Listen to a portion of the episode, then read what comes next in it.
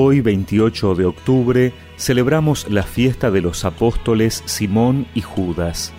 Por eso escuchamos en el Evangelio que Jesús se retiró a una montaña para orar y pasó toda la noche en oración con Dios. Cuando se hizo de día, llamó a sus discípulos y eligió a doce de ellos, a los que dio el nombre de apóstoles.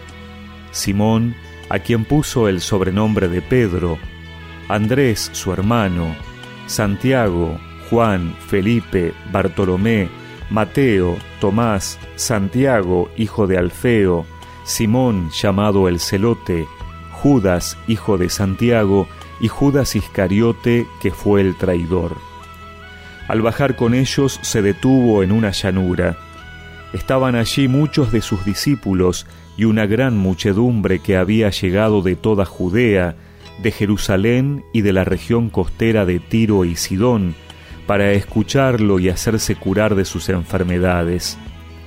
Los que estaban atormentados por espíritus impuros quedaban curados, y toda la gente quería tocarlo, porque salía de él una fuerza que sanaba a todos.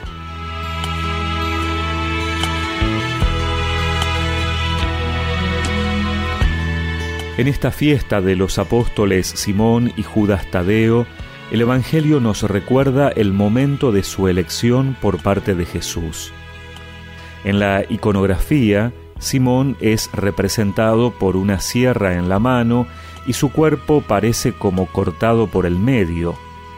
Y Judas Tadeo es representado con un hacha en la mano o a los pies como signo también de su martirio.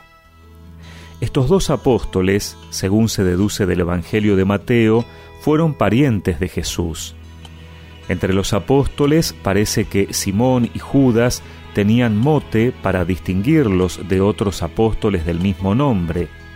Simón era celote, para distinguirlo de Simón Pedro. Judas era Tadeo, para distinguirlo de Judas Iscariote.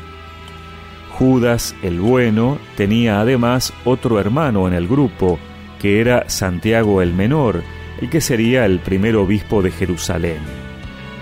Simón no nos dejó ningún escrito, pero Judas nos dejó una carta. En cuanto a la predicación de ambos, parece que se desarrolló por Egipto, Asia, Persia y que, como otros apóstoles, a causa de su predicación fueron apresados y martirizados, según se cree en la forma que el arte los ha inmortalizado.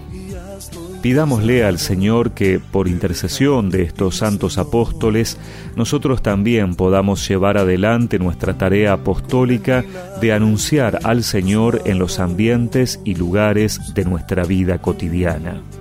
Sé que tú conmigo estás y que pronto volverás y es tan bonito poder contigo contar. Porque todito me lo das. Señor, yo quiero darte todo lo que tengo en mí. Señor, yo quiero estar contigo para así vivir como un apóstol más que se viene a rodear. Reconozco mis pecados, muchas gracias por limpiarlos, mi Señor. Y recemos juntos esta oración. Por intercesión de los apóstoles Simón y Judas Tadeo, te pido, Señor, que infundas en mi corazón el deseo de vivir y anunciar las maravillas de tu amor. Amén y que la bendición de Dios Todopoderoso, del Padre, del Hijo y del Espíritu Santo los acompañe siempre.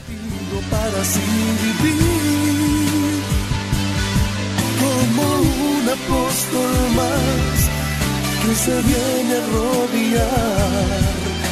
Reconozco mis pecados, muchas gracias por limpiarlos, mi Señor.